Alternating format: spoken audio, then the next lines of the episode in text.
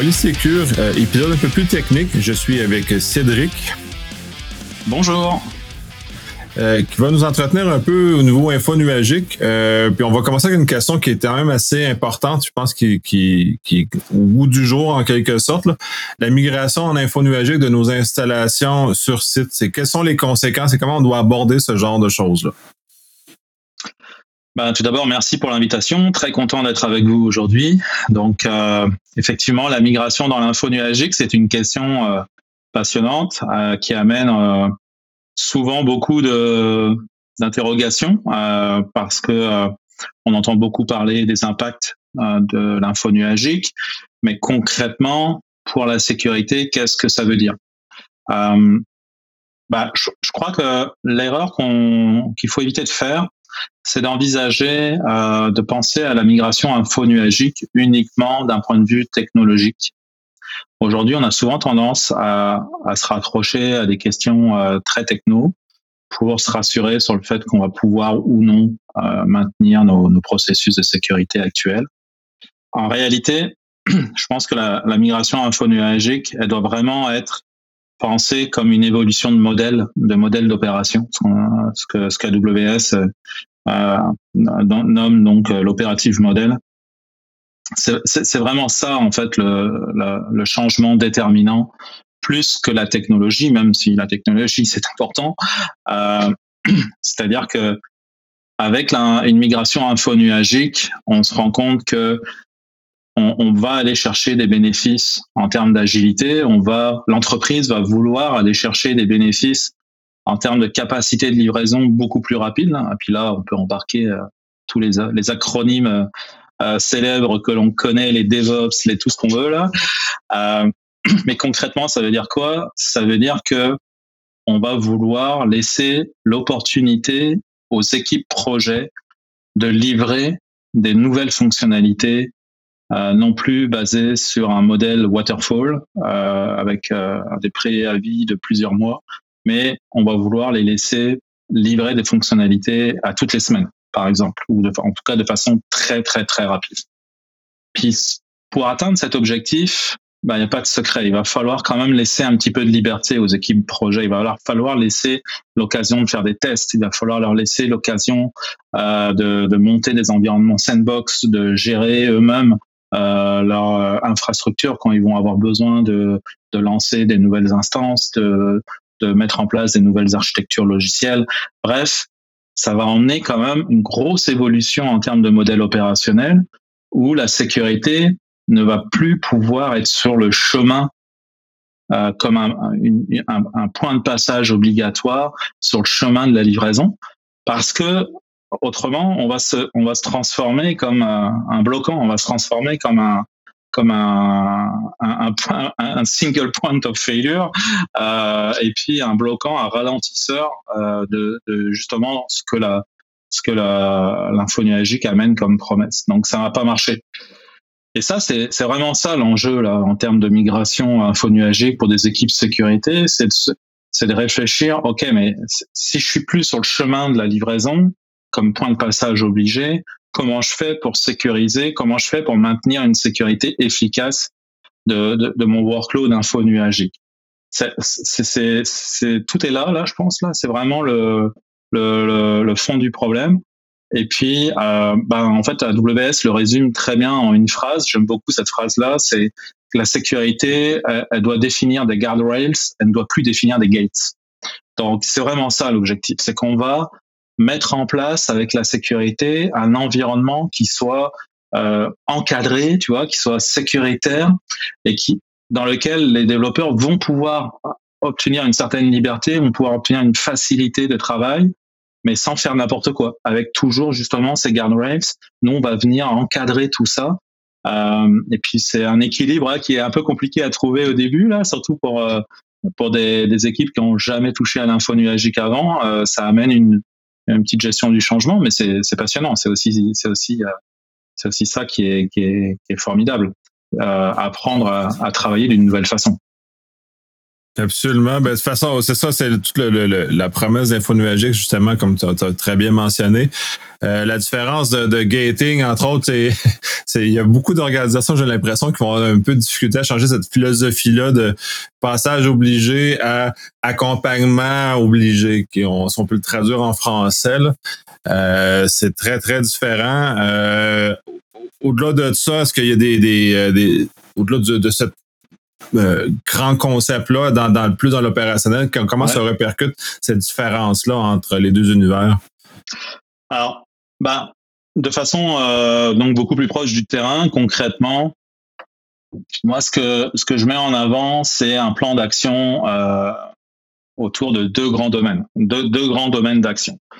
Le premier, c'est de préparer une, ce qu'on pourrait appeler un standard de sécurité, une sorte de baseline de sécurité pour l'ensemble de nos comptes euh, infonuagiques, de nos environnements infonuagiques. C'est, on, va mettre en place un catalogue de contrôle de sécurité là euh, dans notre environnement pour se préparer à accueillir justement les équipes projets et puis les différentes les différentes euh, livraisons. Donc c'est ça justement ces fameuses guardrails là qu'on va mettre en place. Euh, donc ça veut dire quoi? C'est cet ensemble de catalogues de contrôle, bah, ça va autant être des des contrôles en termes de prévention. Donc là, on peut imaginer évidemment bah, des bah là pour le coup ça ressemble quand même à des gates veut veut pas mais dans le pipeline dans le pipeline CICD dans le pipeline de développement on va mettre des, des points de contrôle sécurité où bah, je, te donne un exemple très concret euh, assez euh, assez classique si par exemple on pousse de l'infrastructure Ascon dans notre environnement bah, on va mettre un, un on va mettre une étape de sécurité qui va vérifier que dans notre Terraform, par exemple, on n'est pas en train d'exposer une instance port 22 SSH ouvert grand sur Internet. Puis ça, on va, on va, mettre un point de contrôle et puis le pipeline, il va failer si jamais il y a justement euh, ce genre de, de, de, comportement qui est, qui, est, qui, est, qui est poussé par les développeurs par erreur. Euh, ça, peut, ça peut arriver. Donc, on, on, a des contrôles de prévention, on a des contrôles de détection, euh, bah, écoute, c'est des alarmes tout simplement, c'est des notifications. Puis là, on essaye d'être un petit peu moderne, c'est-à-dire que c'est, on peut certes créer des tickets Jira à chaque fois qu'il y a euh, des, tickets dans notre ITSM, je veux dire, à chaque fois qu'il y a euh, une détection, mais on, on peut peut-être aussi essayer d'être un peu plus agile, puis euh, commencer à se faire des notifications dans Slack, à se faire des notifications dans Teams, tu vois, à être dans un mode beaucoup plus réactif, plus facile à, à gérer. Mais ça, c'est chaque entreprise va va, le, va le, justement le définir en fonction de sa maturité. Et puis on aura des, même des, des contrôles de réaction où bah, si je reprends mon, mon fameux euh, ma fameuse instance qui expose son port SSH sur Internet, grand ouvert, euh, bah, on pourra avoir un contrôle qui laisse cette création, mais qui automatiquement, dès l'instant où l'instance va, va se lancer avec le port SSH euh, sur Internet, va automatiquement modifier les règles de sécurité de l'instance de façon euh, transparente en background et puis va, va, va couper cette, euh, cet accès euh, ouvert sur Internet. Donc, ce standard de sécurité, c'est donc un ensemble de contrôles euh, qui va s'articuler autour. Euh, alors, si on prend l'univers AWS, on a cinq grands domaines mis en avant par AWS. En, tout, il y a 10 security epics qui sont définis par AWS, mais il y en a cinq comme prioritaires. Donc c'est autant la réponse aux incidents, la GIA, la protection de la donnée, les contrôles de détection. Euh, J'en oublie un, mais il y en a un autre, croyez-moi. Donc euh, on va euh, on va on va définir nos, nos, contrôles de sécurité et puis une fois qu'ils vont être mis en place, bah, c'est vraiment c'est vraiment ça qui va nous permettre de nous rassurer sur le fait que ok on est prêt à accueillir tu vois de la des équipes projet puis on on est prêt à les recevoir il n'y a pas de problème Évidemment, on va, on va s'assurer que ces contrôles sont toujours, notamment les contrôles de détection, sont toujours maintenus dans le temps, ils sont toujours respectés. Donc ça, c'est notamment l'objectif euh, des, solutions de type qu'on appelle les CSPM, Cloud Security Posture Management. Donc, euh, on, on, a des, des, des, outils comme Cloud Conformity, par exemple, qui a, qui a, été racheté pas longtemps, il n'y a pas longtemps par Trade Micro. Mais on peut aussi utiliser des solutions natives, évidemment, du cloud provider pour nous aider là-dedans. Euh, Security Hub, euh, par exemple, possède plusieurs standards de sécurité et puis on peut aussi euh, l'enrichir un petit peu. Ça, c'est la première, je te dirais, c'est concrètement, c'est la première chose à faire. Il faut dès l'instant où on s'embarque dans une migration infonuagique en tant qu'équipe sécurité, il faut travailler là-dessus. Il faut définir, ok, ça va être quoi notre standard de sécurité dans le cloud? Puis c'est une magnifique occasion parce que bien souvent ces migrations, si tu veux, on part from fresh, là, euh, tout, tout, tout notre euh, notre legacy qu'on a en premise et puis euh, qu'on vit avec et, Dieu sait que pour les équipes sécurité, c'est pas toujours simple de vivre avec du legacy et puis ça fait partie de notre challenge à, tous les jours. Ben là, justement, tu as l'occasion de partir, OK, propre, c'est un environnement propre. Là, par exemple, la segmentation réseau, peut-être que tu vas pouvoir la mettre euh, en place comme pour euh, dans le bon sens du monde et puis euh, ça va vraiment être renforcé. C'est quand même fabuleux comme comme occasion. Et puis le deuxième, la deuxième grande action que tu vas mener, bah, c'est les contrôles de détection, c'est les contrôles de, recherche de la menace. Donc c'est les technologies, les processus de surveillance et de recherche de la menace. Donc évidemment, bah, ça va ça va consister à en quoi bah, Ça veut dire euh, arrimer ton SOC ou ton équipe de SecOps là, en fonction de la taille de ton organisation. Tu vas, euh, tu, surveillais auparavant ton, ton, tes alarmes, tes différentes alertes dans ton environnement on-premise. Bah, on s'entend qu'il n'y a pas de raison que tu le fasses pas dans ton environnement cloud là demain. Là, c'est, comme euh, ça, ça a aucune raison là. Donc, il va falloir que tu arrimes tous tes processus de surveillance à ce nouvel environnement. Et puis, il va falloir aussi te poser la question, est-ce que j'ai les bonnes solutions pour détecter la menace dans l'environnement infonuagique? Donc là, euh, tu vas pouvoir parfois avoir les mêmes solutions qu'en premise, et puis parfois, tu vas devoir réfléchir à des peut-être l'utilisation de solutions natives, peut-être plus adaptées à, à cette élasticité du cloud. Oui, effectivement, c'est des défis très importants. Là, tu dis de recommencer à, euh, à neuf. Euh, c'est un c'est souhaitable, c'est énormément souhaitable pour les pour les organisations. Mais disons, si je parle dans le contexte où moi je suis présentement, donc principalement du gouvernement du Québec, euh, c'est pas cette approche-là qui est abordée, c'est vraiment une approche euh, lift and shift, vraiment direct de prendre l'actuel et l'envoyer en info numérique. Dans ces, dans ces contextes-là, euh, il doit y avoir des défis particuliers et probablement des, des, surtout pour la sécurité, de réussir à faire quelque chose euh, de, correct avec ça? Alors, déjà, avant de, passer euh, le lift and shift, c'est une des sept façons de migrer dans l'info nuagique. C'est pas c'est clairement la plus simple quand on n'a pas une grande une grande expérience de l'info nuagique et qu'on veut obtenir des, résultats à très court terme. Donc on veut pouvoir euh, transférer du, workload très rapidement. C'est sûr que le lift and shift, c'est la solution la plus facile. Euh, ce qui devrait normalement euh, venir venir interpeller un petit peu la gestion au moment du lift and shift, c'est de se poser la question d'abord est-ce que ce workload il il, a une espérance de vie, il a encore une longue espérance de vie, ou est-ce qu'il est destiné à être décommissionné dans les euh, deux ou trois ans euh, qui viennent?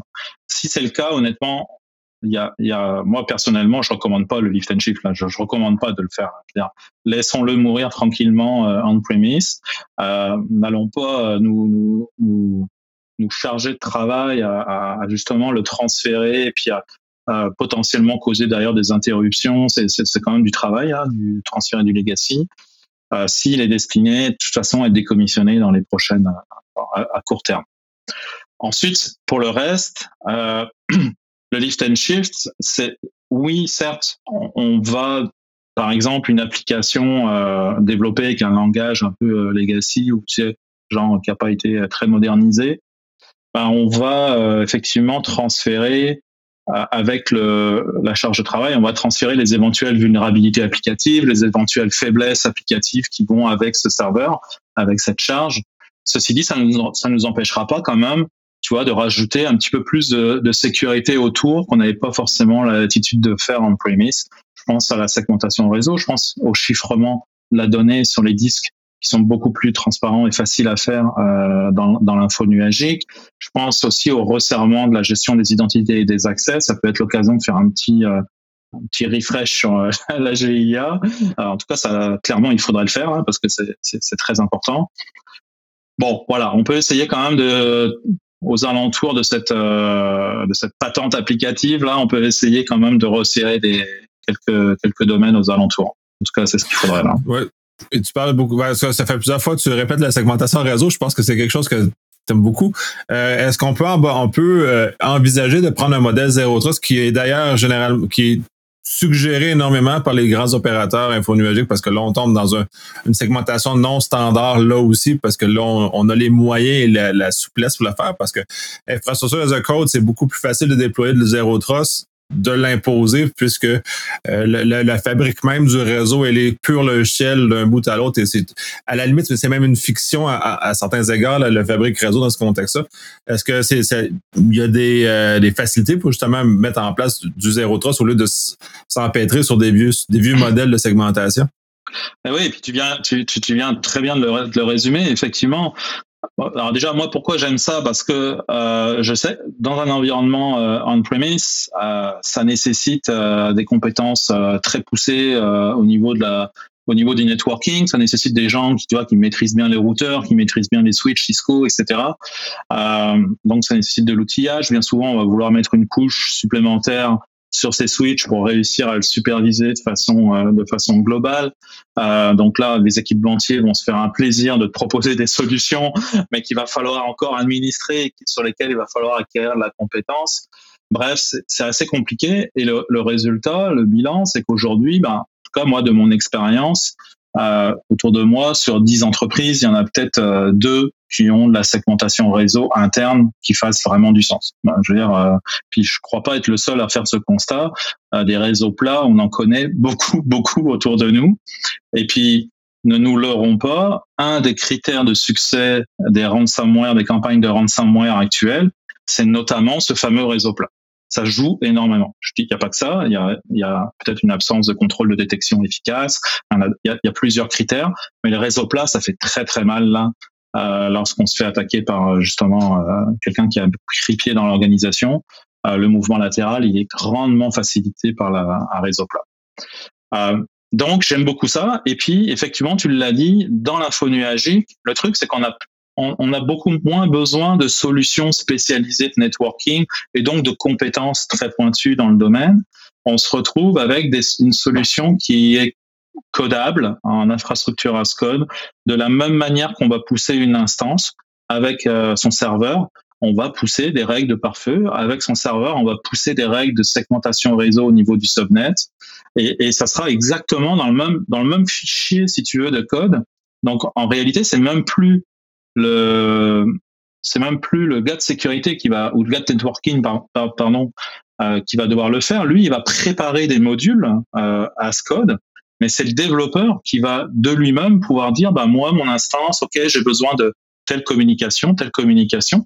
Il va pouvoir aller faire du pick and choose dans des modules préparés par l'équipe réseau, et c'est lui-même qui va pouvoir pousser ces règles de segmentation. Donc ça, je trouve ça quand même assez dément parce que tu, tu as plus le bottleneck, euh, de, le, le boulot d'étranglement sur quelques équipes, quelques compétences très rares dans l'entreprise. Tu te retrouves à pouvoir populariser, tu vois, de façon beaucoup plus large, euh, la mise en place de contrôles euh, de sécurité qui hier encore était euh, hautement technique. Ouais, ben c'est ça, tu parles justement du catalogue de contrôle, puis c'est ça a l'air ça aussi, c'est l'air un, un, élément clé, même un des socles importants pour qu'on puisse au niveau de la sécurité puis au niveau de l'infrastructure d'avancer à une vitesse qui est adéquate en info nuagique. Euh, là, tu l'as juste abordé de surface. Est-ce que tu as des exemples peut-être un peu plus précis de à quoi ressemble ce type de, catalogue-là?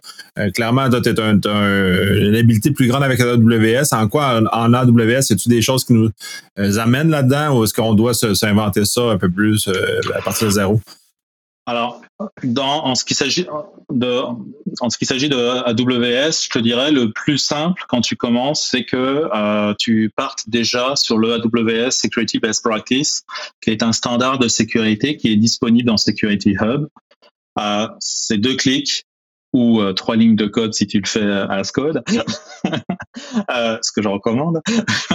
et puis euh, tu vas avec euh, donc cette activation du standard de sécurité, tu vas mettre en place. Ah, j'ai pas le nombre, j'ai pas le nombre exact en mémoire, mais c'est peut-être une cinquantaine ou plus d'une soixantaine de contrôles de détection automatiquement qui va qui va s'appliquer dans ton euh, dans ton environnement. Donc là, tu vas être capable aussitôt, tu vas être alerté si il y a quelqu'un qui met qui met qui lance un serveur avec un disque non chiffré. Tu vas être alerté si quelqu'un lance un serveur avec des ports d'administration sur Internet. Tu vois, il y a tout un il y a, y a, plusieurs dizaines de contrôles de détection qui sont automatiquement euh, activés. Et ça, déjà à la base, c'est sympa parce que quand tu commences, notamment quand tu manques encore un petit peu d'expérience dans l'info nuagique, bah, tu te poses pas de questions. Commences déjà par aller chercher une conformité avec ces contrôles-là, à t'assurer de les traiter ces, ces alertes-là. Puis une fois que tu as obtenu une conformité avec ces différentes règles, bah là tu vas pouvoir continuer ton étape, ton ta journée to the cloud là, euh, en allant chercher d'autres d'autres standards encore un petit peu plus pointus comme le CIS et surtout ensuite tu vas pouvoir mettre en place tes propres contrôles parce qu'évidemment il y a des contrôles génériques et des standards génériques qui existent. Il y a le, il y a le CIS, il y a PCI euh, propose une adaptation à AWS, etc. AWS Security Best Practice. Mais évidemment, chaque entreprise a son contexte de sécurité, aura ses propres règles qu'elle va vouloir ajouter à ces standards génériques. Ouais, oui, ne pas chiffrer un, un disque dur, bah, écoute, ça fait pas de sens euh, tant qu'à avoir, surtout c'est une facilité qui est gratuite, qui est transparente sur les sur les performances, etc. Donc autant le faire. Maintenant, peut-être que dans certaines entreprises, on va vouloir, par exemple, chiffrer ce disque dur avec une clé de chiffrement bien précise qui nous appartient qui appartient à l'entreprise et pas à AWS. Et ça, ça, ça va être différent entre chaque entreprise. Donc c'est c'est une fois que je pense qu'on aura qu'on a déjà testé un petit peu euh, ce premier standard AWS Security Best Practice, bah, je pense que c'est le bon moment ensuite de d'implanter d'autres contrôles encore plus euh, précis euh, correspondant à notre réalité quoi. Oui, puis là, tu as abordé un petit sujet, puis là, j'ai vais voir aussi l'aspect multi-cloud, parce que là aussi, j'entends beaucoup parler dans mon entourage de gens qui veulent aller multi-cloud parce que ou cloud hybride, ou est-ce qu'ils inventent plein de, termes nouveaux pour dire qu'ils veulent pas juste un fournisseur, ce qui en soi est louable pour bien des aspects, mais d'autres choses, justement, de la préparation, puis les entreprises, peut-être qu'on pas la maturité suffisante, il y a, des, j'imagine, des, euh, des pièges et des risques euh, associés à ça. Ouais, alors ça c'est vraiment un sujet chaud, le multi-cloud dans la communauté cloud là, c'est un sujet qui divise énormément. Euh, on, on, ose à peine s'exprimer ouvertement sur le sujet désormais, tellement ça, il y a du, il y a des retours de flammes très rapides. Euh, disons que il y a, y a deux philosophies. Euh, effectivement, le multi-cloud euh, technologiquement euh, nous amène une, des, des, des, possibilités de redondance qui sont hyper intéressantes parce que bah, on l'a vu il y, a pas, il y a encore pas très longtemps. Euh, par exemple, dans Azure, suite à, des, à une mise à jour, euh, la l'indisponibilité de toute une région, et ça, ça, ça, ça, fait mal quand tu as ton workload dans cette région-là, bah, c'est quand même compliqué. Euh, donc avoir des, des, scénarios multi-cloud nous permet d'aller chercher une très haute disponibilité, ça peut être intéressant. Quoi qu'il y a d'autres moyens, selon moi, d'atteindre cette haute disponibilité, mais bon, passons. Euh, le gros inconvénient, c'est que le, évidemment, c'est les compétences. Pour moi, c'est vraiment les compétences. Euh, on s'entend que déjà euh, obtenir des experts, des expertises au sein de l'entreprise sur un fournisseur cloud aujourd'hui, c'est extrêmement compliqué, quel qu'il soit, que ce soit Azure, AWS ou GCP. Euh, donc, aller chercher de l'expertise suffisante pour deux fournisseurs info nuagiques, c'est quand même un vrai challenge. Donc, moi personnellement, je te dirais, j'y crois pas trop. Au multi-cloud, je suis, très réservé. Je pense qu'il peut y avoir des opportunités intéressantes euh, pour certains types de, workload. Par exemple, on peut penser au BI. Ok, euh, tu vois, s'il y a une solution qui a été développée pour un projet BI euh, qui va exploiter certaines bases très spécifiques d'un fournisseur. Bon, pourquoi pas le laisser dans ce dans cet environnement-là et puis lui le laisser vivre sa vie. Mais le multi-cloud, c'est aussi des, des contraintes en termes de coûts. Dès l'instant, c'est le fournisseur, quels que soient les fournisseurs info nuagiques, déposer, envoyer tes données dans ce fournisseur, c'est gratuit. C'est toujours gratuit, c'est toujours euh, très apprécié, t'offre des tarifs très intéressants pour stocker la donnée, aucun problème. Le problème, c'est quand tu veux récupérer cette donnée. Tu peux toujours récupérer ta donnée, il n'y a pas de souci. Mais là, par contre, le coût de transfert de ta donnée en trafic sortant, il est très différent du coup euh, entrant, mais comme vraiment très différent. Et puis le multi-cloud, le souci, c'est que bien souvent, tu vas te retrouver dans une architecture où tu vas avoir de la donnée qui va sortir d'un cloud provider pour aller vers un autre. Et puis là, tu te rends compte que ta facture, elle explose euh, avec des coûts de transfert qui sont très importants. Euh, ces coûts que tu vas éviter, évidemment, si tu restes au sein d'un même environnement, euh, au sein d'un même provider. Donc, il peut y avoir des. Pour résumer, moi, je, je, je ferme pas la porte au multi-cloud. Euh, GCP propose des solutions très intéressantes d'ailleurs, euh, justement. Ils il travaillent très fort pour proposer des, des, solutions aidant à gérer un workload multi-cloud. C'est super intéressant ce qu'ils font, mais euh, il n'empêche que la réalité de l'entreprise derrière, c'est de réussir à trouver des compétences euh, pour gérer tout ça et c'est quand même très compliqué aujourd'hui et puis également de, de faire en sorte que ce multi-cloud ne devienne pas en fait une, une tu vois, ne vienne pas alourdir ta facturation euh, à la fin du mois. Euh, oui, au-delà de ces contraintes-là, au niveau de la sécurité, parce que là, il y a vraiment un enjeu particulier, j'imagine que la sécurité ne se gère pas de la même façon d'un fournisseur à l'autre, donc ça aussi, ça doit avoir des, euh, des impacts très sérieux. Bah, ça nous ramène, à, ça nous ramène aux compétences. C'est que quand on va euh, migrer euh, notre workload dans l'info nuagique, on va déjà avoir un gros travail euh, en termes de gestion du changement, de formation, de sensibilisation sur euh, notre équipe sécurité euh, pour l'amener justement à, à, être suffisamment en contrôle, en maîtrise de ce nouvel environnement. Donc là, on va encore rajouter une complexité. Et puis, euh, ben, en fait, tous les gens de sécurité le savent. Hein, euh, S'il y a bien quelque chose que tout le monde partage en sécurité, c'est keep it simple. C'est plus c'est simple, mieux c'est en sécurité. C'est ça qui nous permet d'être en contrôle et de nous assurer, de nous rassurer. Plus c'est complexe, plus on va avoir tendance à, à, perdre des bouts et puis à avoir du, tu vois, à perdre du contrôle, de la visibilité, je veux dire, sur notre sur notre workload. Donc, euh, de ce point de vue-là, effectivement, c'est pas très positif pour le multi-cloud. Puis là, tu parles de visibilité, puis là, je, je vais revenir sur le juste le 1 cloud. Euh, vu que c'est une énorme facilité à déployer, euh, mettre en place des choses, c'est sûr que les catalogues viennent quand même guider les choses. Euh, J'imagine qu'il doit y avoir une préoccupation que ça grossisse ou ça grandisse de façon incontrôlée et que ça fasse un peu euh, comme une dans la nature, que la nature reprenne son, son œuvre et que si un an, on soit plus capable de comprendre l'état même de, de, de, de, de l'infrastructure parce qu'il a grandi de façon incontrôlée, où il y a des façons plus euh, humaines de réussir à, contrôler ça? Bah, c'est ça, c'est ça tout l'enjeu aussi là pour la sécurité. C'est quand je vous parle de gestion de changement, c'est aussi euh, penser la sécurité différemment pour qu'elle soit elle-même élastique. L'info nuagique effectivement est élastique et tu as raison. Très rapidement, euh, on y prend goût. Les équipes projet, elles y prennent goût. Les lignes d'affaires euh, les lignes d'affaires ont bien souvent euh, beaucoup de budget à investir et puis auparavant elles étaient comme freinées par la capacité de livraison des TI et avec l'info nuagique d'un coup elles se retrouvent capables d'investir justement et, et, avec plus de retour des lignes TI pour pour le la, la mise en place de justement de solutions euh, de solutions donc donc là, tu as raison, ça, ça peut s'accélérer, ça va s'accélérer en fait. C'est même pas que ça peut, c'est que ça va s'accélérer. Le workload va considérablement grandir. C'est un peu comme je ferai un parallèle, si tu veux, euh, avec euh, c'est là où tu sens que je tu parles à un dinosaure. Euh, L'arrivée des, euh, des, des, des hypervisors en entreprise, c'est des machines virtuelles. On a découvert la magie de popper des machines virtuelles, tout donner plus simple. Mais là, au niveau sécurité, ça a été un cauchemar parce que avant, il y avait un serveur, une machine physique, donc ça prenait du temps, on avait le temps de le voir venir, on installait nos petits contrôles, c'était tranquille.